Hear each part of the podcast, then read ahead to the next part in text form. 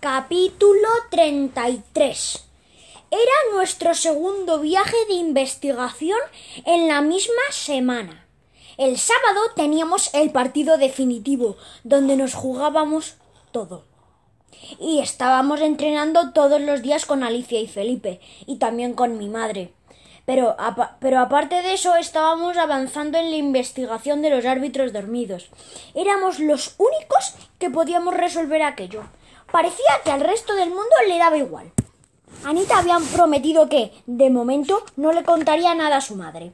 No le hacía mucha gracia que su madre estuviera metida en la conspiración de los árbitros dormidos, pero yo creo que prefería eso a que fuera la novia de Chacón.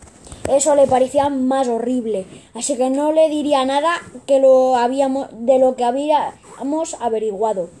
En este nuevo viaje fuimos al epicentro de la conspiración, a la sede de la Liga Intercentros, en Collado Pequeño. Allí se tramaba todo lo que tenía que ver con los partidos y los árbitros, y allí tenía que haber un montón de pruebas. Ya yo le había vuelto a mentir a mi madre para escaparme.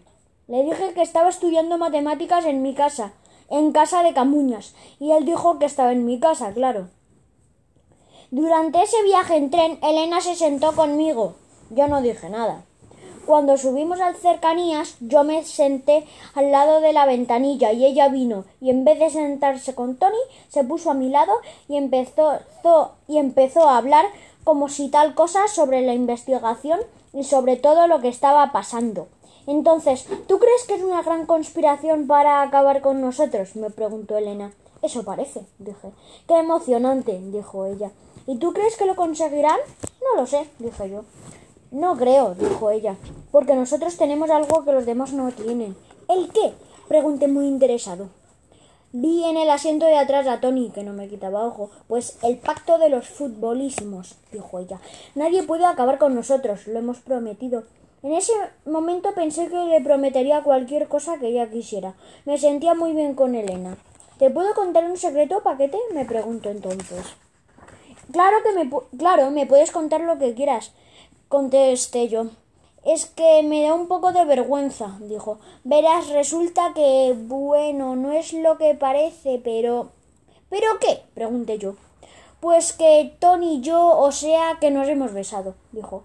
Y lo dijo así sin más. Tony y ella se habían besado. Pues muy bien. ¿Y por qué me lo contaba a mí? ¿Por qué? ¿Sabes por qué te lo cuento a ti? me preguntó como si me estuviera leyendo la mente. No tengo ni idea dije. Yo me había quedado petrificado en mi asiento. Pues porque eres mi mejor amigo y a ti te lo puedo contar todo, dijo ella. ¿Ah, sí? Pues claro, dijo Elena, quiero que seamos los mejores amigos toda la vida. ¡Qué bien! dije yo. Los mejores amigos. Y mientras los mejores amigos. Y mientras tanto andaba por ahí dándole besos a Tony Chupóptero super chulito. Estupendo, fenomenal. No estaba enfadado. Por mí podía besar a quien le diera la gana. Aunque Tony fuera un idiota rematado y nos hubiéramos reído de él un millón de veces. Al fin y al cabo, ¿y a mí qué me importa? Pero ¿cómo puedes haber besado a Tony? pregunté. ¿Te molesta? dijo ella. No, no, no, contesté yo. Puedes besar a quien tú quieras, pero a Tony. Y ya no pudimos seguir hablando, porque el tren llegó a Collado Pequeño. Tenía que olvidarme de Elena y Tony y todo eso. Había un plan, y teníamos que descubrir qué estaba pasando con Llorente y los árbitros. Pero el plan se fue a la porra en cuanto llegamos a la sede de la Liga Intercentros, porque allí estaba Alicia, nuestra entrenadora, y estaba haciendo algo que no podíamos imaginar se estaba besando con alguien.